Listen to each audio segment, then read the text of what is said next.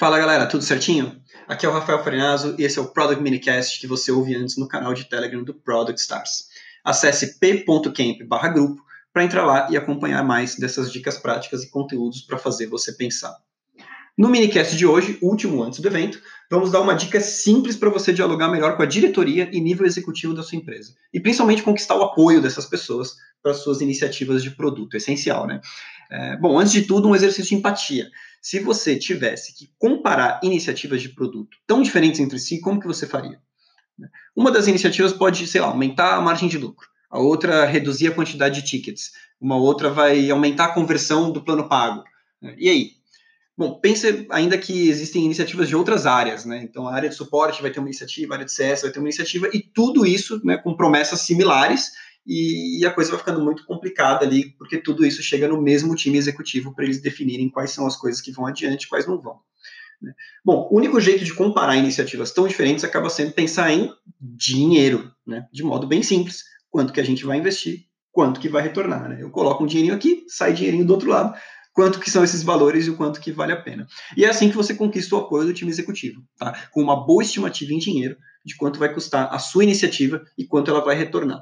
Né? A gente sabe que produto não é projeto, né? então, é, mas um produto se faz por uma sucessão de projetos, né? geralmente executados sob a premissa da agilidade.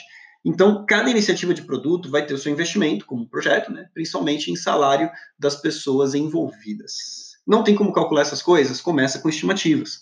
Né? A boa e velha conta de padaria já pode ajudar bastante a ter uma noção da ordem de grandeza. Né? Então, a gente está falando de 100 mil, 1 milhão, 10 milhões. Né? Isso ajuda a dimensionar o esforço e, e, e confrontá-lo com a perspectiva de retorno. Né? Também, claro, de acordo com os resultados que você vai estimar. Né? E que podem até se tornar os OKRs do time depois, né? dependendo do nível de maturidade que você tiver para metrificar e acompanhar isso. Né? Agora, se as suas estimativas forem muito distantes da realidade, o que, que vai acontecer? Certamente os executivos vão fazer questão de te falar isso aí, falar, você está viajando. Né? Nesse caso, pede ajuda, né? pede ajuda para chegar em números que te façam sentido. Afinal, como PM, o seu papel é impactar nas métricas de negócio da empresa.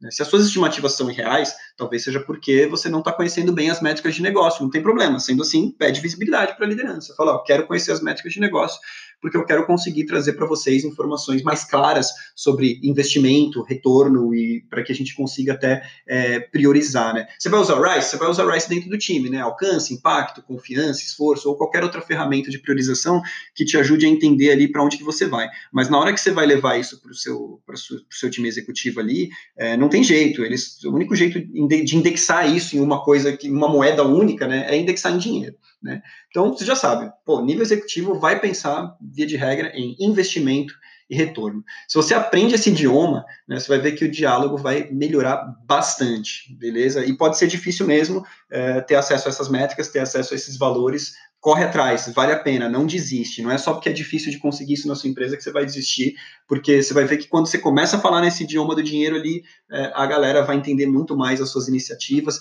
vai até questionar, beleza, mas aí você pega esses questionamentos e melhora o seu argumento. Beleza? Por hoje é só, galera. Como eu falei, é o último Product Minicast antes do evento. Para quem já marcou presença, a gente vai se ver no dia 30 e para quem não garantiu ingresso, ainda dá tempo corre lá. E conta pra gente aqui no chat do grupo como é que tem sido esse diálogo, né? Como é que tá sendo falar com a sua liderança ali, com o time executivo. Tá fácil, tá difícil? O que, que você já tentou? O que, que deu certo? O que, que não deu? Quero ouvir vocês, beleza? Grande abraço e até a próxima.